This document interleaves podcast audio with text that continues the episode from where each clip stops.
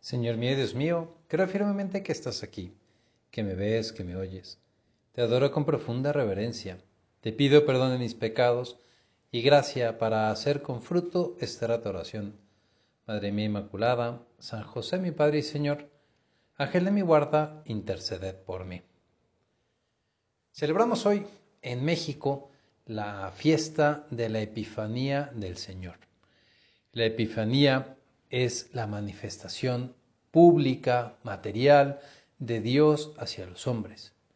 Y esto lo vemos relatado por San Mateo en el Evangelio, y es lo que tradicionalmente se conoce como la visita de los Reyes Magos a nuestro Señor. Quizá tienes en la cabeza alguna imagen, alguna representación de los tres personajes que se acercan a alabar a nuestro Señor, a otorgarle sus presentes. Vamos a intentar hacer nuestro rato de oración considerando esa imagen, considerando el texto del Evangelio y explicando algunas cositas que nos pueden ayudar a entender un poco mejor qué es lo que sucedió ahí. Porque hoy Jesús, que estamos hablando contigo, queremos meternos, queremos imaginarnos, estar presentes en ese momento en que sendos personajes vinieron a verte, vinieron a entregarte sus regalos. ¿Quiénes eran, Señor, esos hombres que se acercaron? Dice San Mateo simplemente que eran magos. La tradición les ha colgado el título de reyes. No lo sabemos. Eran magos, pero no en el sentido de que hicieran magia, sino que eran estudiosos. Eran hombres que interpretaban, buscaban leer los signos de los tiempos y concretamente estos hombres sabios pues se dedicaban a la contemplación del universo, de las estrellas, y eso los llevó. Vieron en un momento dado una luz, una estrella especial, como la que tú y yo tuvimos la oportunidad de ver hace apenas pocos días, la estrella de Belén, la conjunción de estos dos planetas, que, que realmente brilla mucho más, brillaba mucho más, lo, seguramente lo pudiste ver tú también, brillaba mucho más que cualquier otra estrella. Estos magos encuentran esa estrella y se ponen a pensar, y yo quiero pensar que, que también hubo de ahí, por ahí, alguna, no sé, alguna emoción del Espíritu Santo en las almas de estos hombres que interpretaron que había algo importante y emprendieron el viaje. Fueron a seguir esa estrella. No se aclara el número, cuántos eran. La tradición nos dice que eran tres. Y es más, hasta les han puesto nombre. Melchor, Gaspar y Baltasar. Eran magos que venían de Oriente, no sabemos exactamente de dónde, es, es bastante indefinido, Oriente puede ser cualquier parte. Es verdad que en la zona de Persia, pues ahí había una cultura de observación astronómica pues bastante grande, bastante profunda, así hay muchos escritos que nos hablan de eso. No sé si eran de Persia, de ahí cerca del río Éufrates, del río Tigre, no lo sé, pero, pero vienen de Oriente a encontrar esa estrella, a seguir esa estrella. Sus cálculos les arrojaban que la estrella iba a llegar o estaba por encima de lo que era Jerusalén. Se acercan, llegan a la ciudad santa de Jerusalén. ¿Cómo sería la entrada de estos personajes a la ciudad? Eran magos, eran estudiosos, eran de Oriente, es decir, venían de lejos.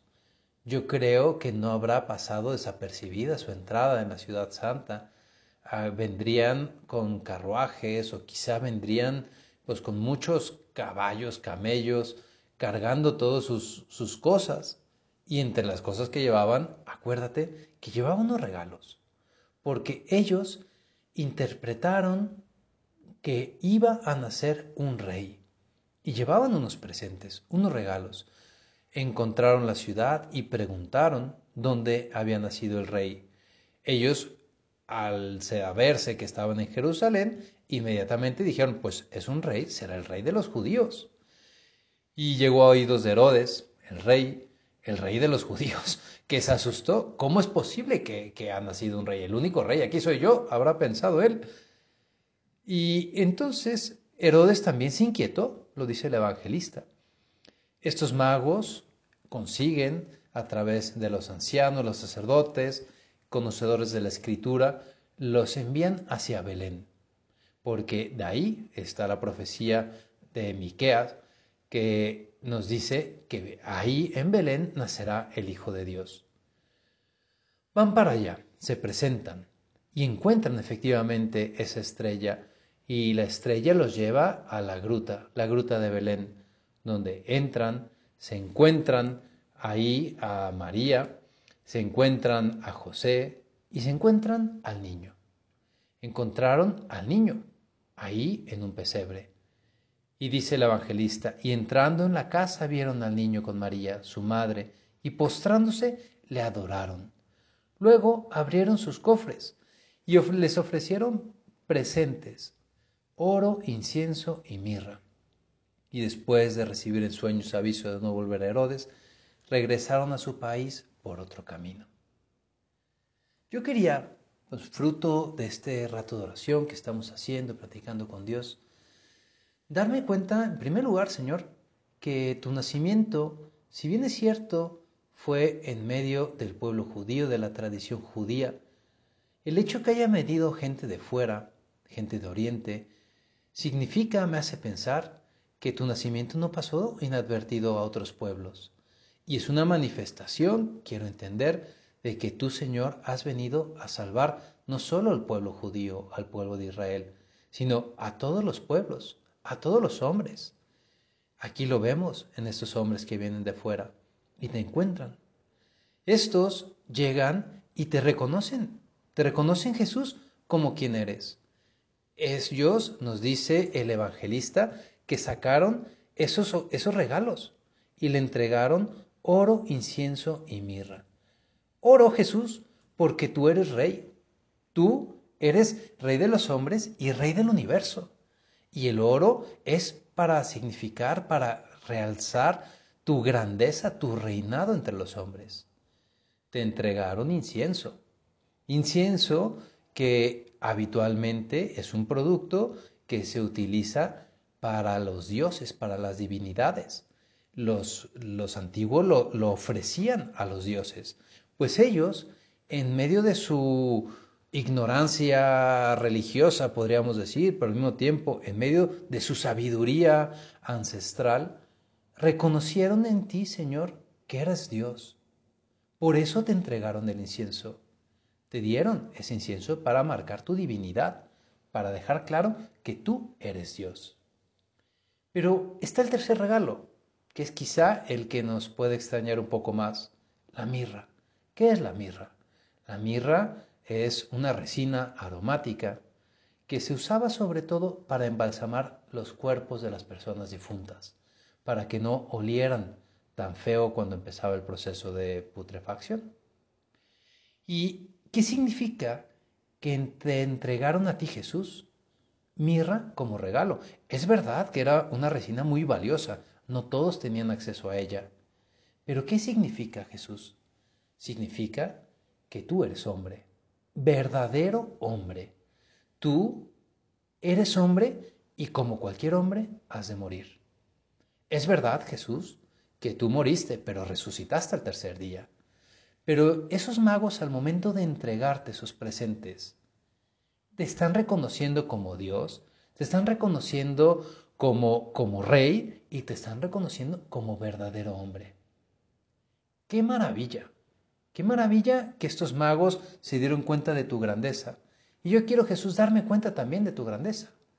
Y se me viene a la cabeza, ahorita mientras hago este rato de oración, una pintura que no sé si, si la has visto, si no te recomiendo que la busques, es muy fácil de encontrar se llama La Adoración de los Magos de un pintor que se llama Rubens y es una pintura que está en el Museo del Prado de Madrid.